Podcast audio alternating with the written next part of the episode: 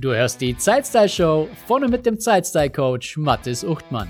In diesem Podcast dreht sich alles um die schönen Themen Zeitmanagement und Lifestyle.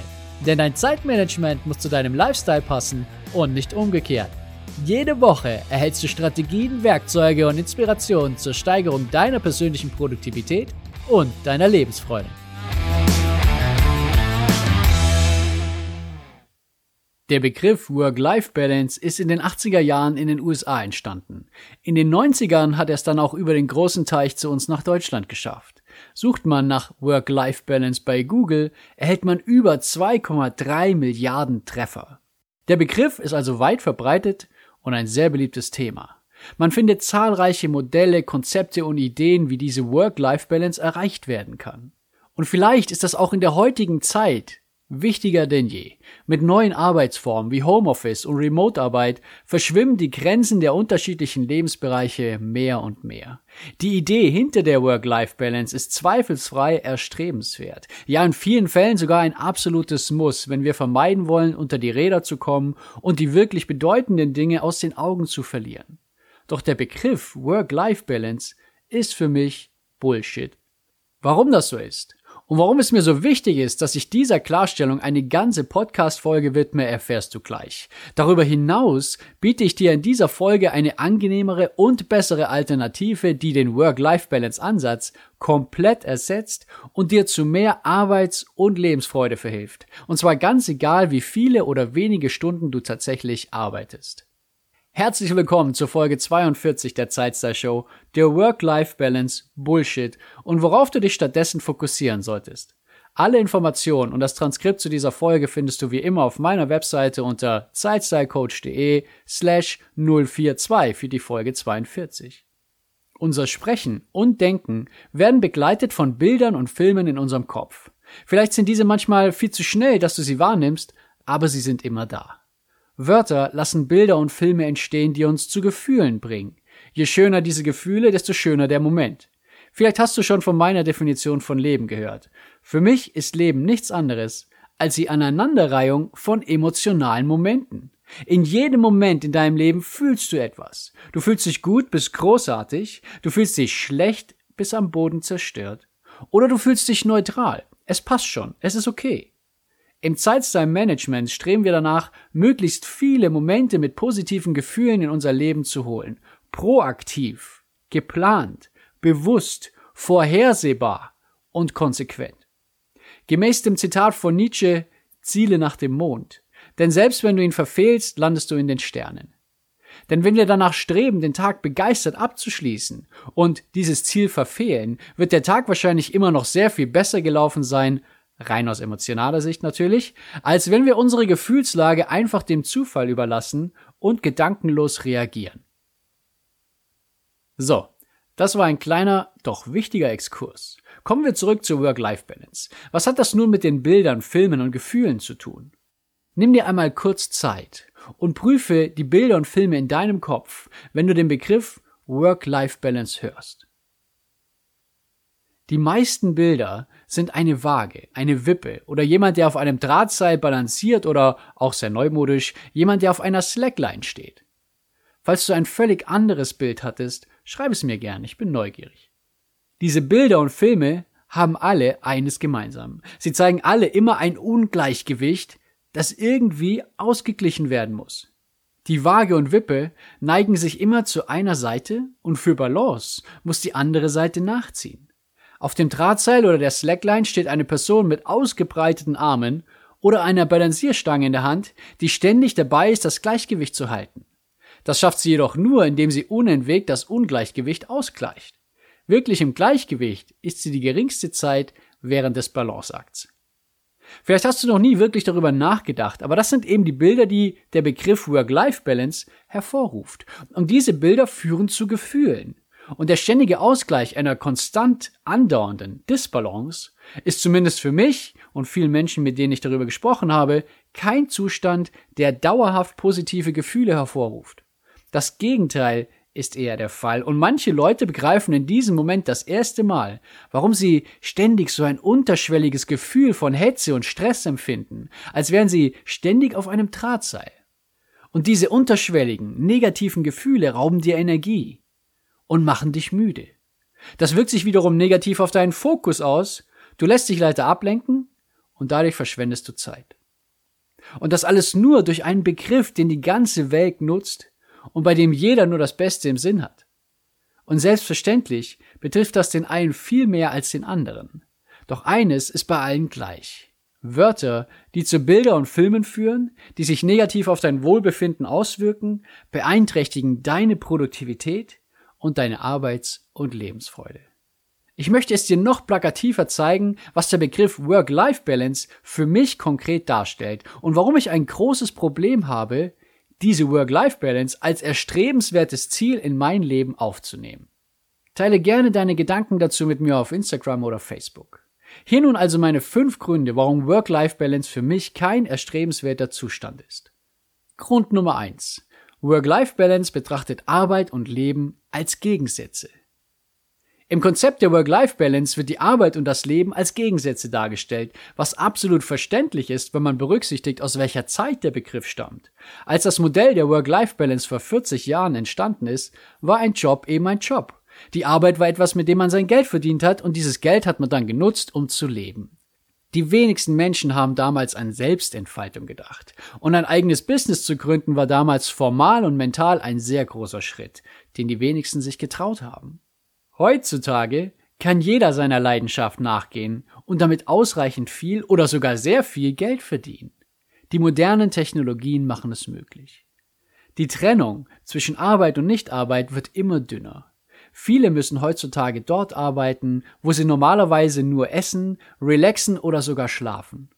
Das ist natürlich kein idealer Zustand. Doch auch ohne Corona waren traditionelle Arbeitsmodelle bereits dabei aufzubrechen und immer flexiblere Alternativen wurden geschaffen, weil es die Technik und die modernen Denkweisen und Ansichten einfach zulassen. Durch die vorherrschende Pandemie ging es eben etwas schneller, was auch nicht unbedingt schlecht ist. Heute müssen wir mehr denn je der Wahrheit ins Gesicht sehen. Es gibt keine klare Trennung mehr zwischen Arbeit und Freizeit. Und so wirklich gab es die auch nie.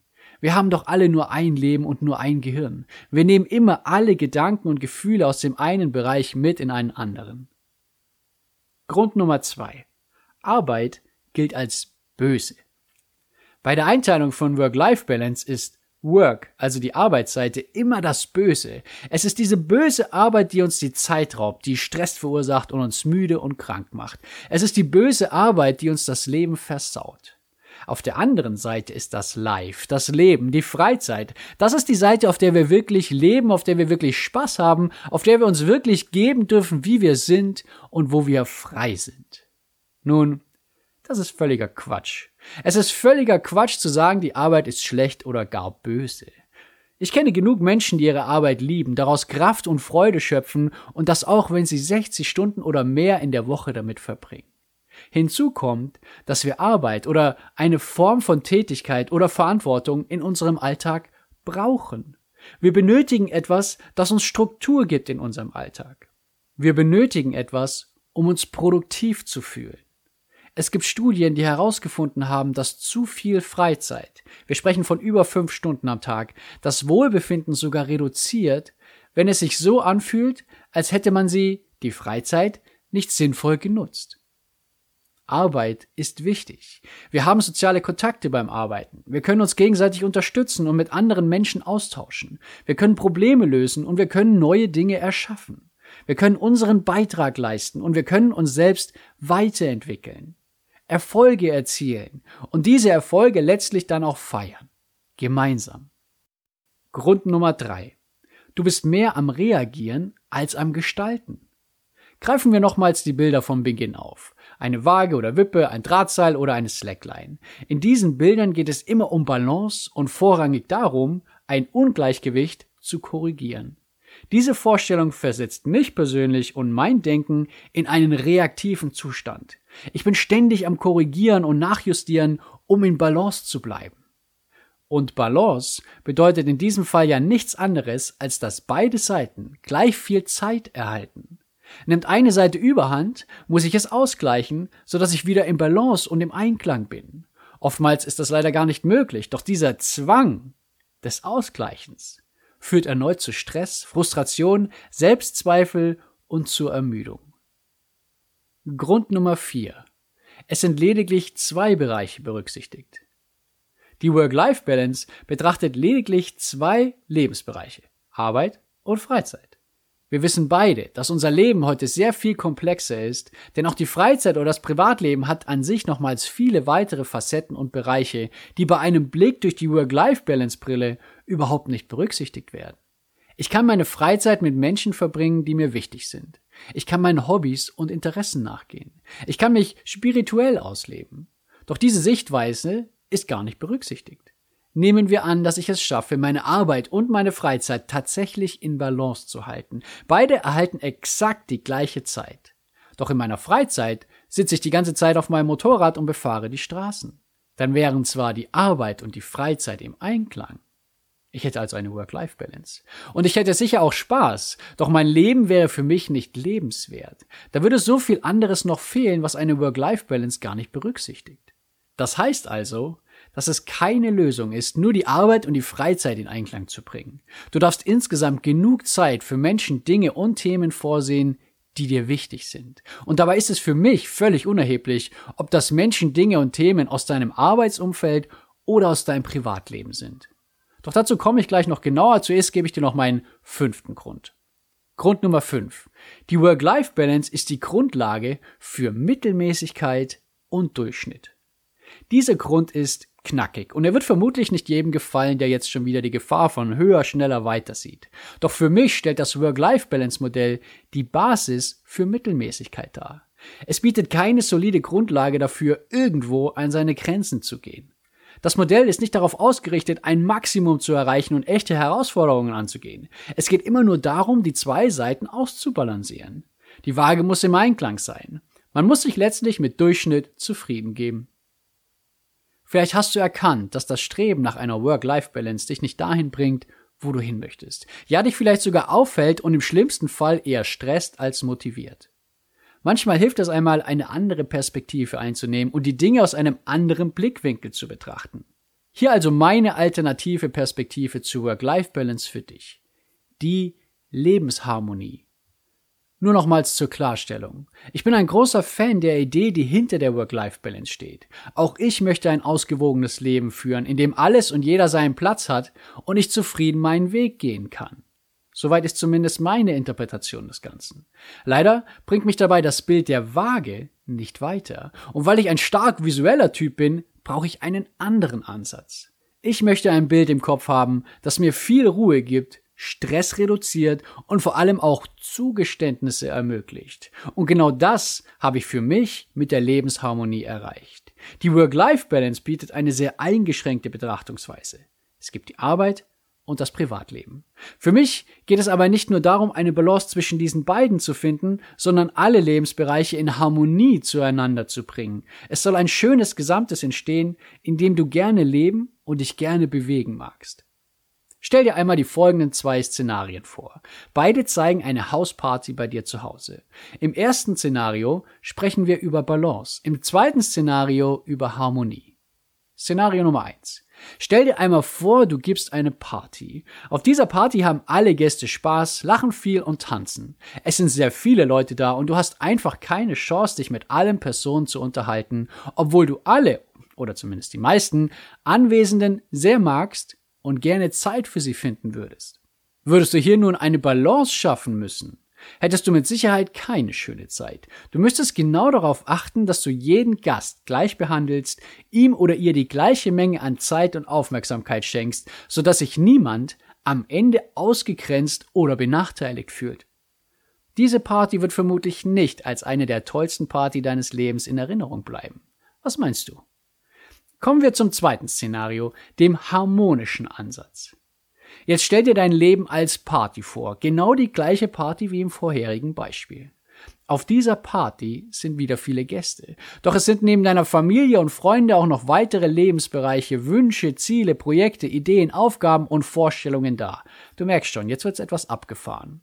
Doch diese Mischung an großartigen Gästen sind dort versammelt und haben gemeinsam eine tolle Zeit. Jetzt musst du jedoch keine Balance schaffen wie im ersten Szenario, sondern du wählst den harmonischen Ansatz. Du weißt, dass die Zeit unmöglich ausreicht, um sich allem und jedem in gleicher Weise zu widmen.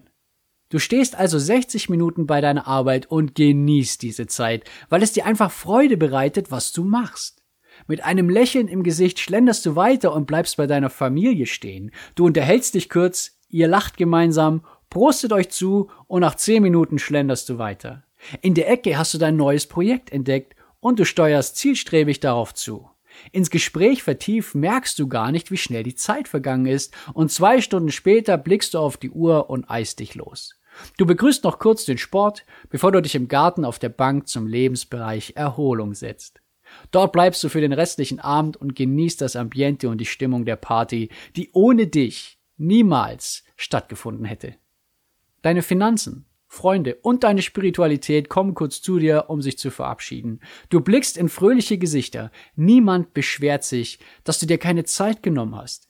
Sie sind alle dankbar, dass du an sie gedacht und sie eingeladen hast. Sie wissen auch, dass du dir wieder mehr Zeit für sie nehmen wirst, sobald es für dich passt. Nachdem alle Gäste gegangen sind, machst du das Licht aus, du gehst in dein Schlafzimmer und legst dich mit einem zufriedenen Lächeln ins Bett. In dieser Nacht wirst du richtig gut schlafen. Es war ein toller Tag und du freust dich schon auf den nächsten. Zwei völlig unterschiedliche Szenarien mit zwei völlig unterschiedlichen Ergebnissen. Vielleicht siehst du dich dem Bild der Lebensharmonie auch näher als dem der Work-Life-Balance. Vielleicht betrachtest du und interpretierst du die Work-Life-Balance ganz anders als ich und kommst damit prima zurecht. Doch vielleicht bringt dich die Lebensharmonie auch weiter, als die Work-Life-Balance es je könnte. Denn oftmals reicht allein schon die Änderung des Blickwinkels. So oder so, es ist doch immer schön, mehrere Wahlmöglichkeiten zu haben. Falls sich die Work-Life-Balance also nicht voranbringt, bewusst oder unbewusst, dann experimentiere doch einfach mal mit der Lebensharmonie. Ich hoffe, du verwendest das, was dich den Tag zufrieden beenden lässt. Abonniere den Podcast, um keine künftige Folge zu verpassen und folge mir auf Spotify, denn dadurch verschaffst du der Zeitstyle Show mehr Sichtbarkeit und unterstützt andere, sie zu finden. Danke, dass du dabei warst und bis zum nächsten Mal. Schön, dass du dabei warst und vielen Dank, dass du mir deine wertvolle Zeit geschenkt hast. Wenn dir diese Folge gefallen hat, erzähle doch ein bis zwei Freunden und Bekannten davon und empfehle die Zeitstyle Show weiter. Auf meiner Webseite zeitstylecoach.de findest du ein gratis Online-Training, das dich dabei unterstützt, deine Prioritäten zu erledigen, ohne von den Ablenkungen des Alltags ständig mitgerissen zu werden. Das war's für diese Folge. Bis zum nächsten Mal wünsche ich dir eine wunderschöne Zeit.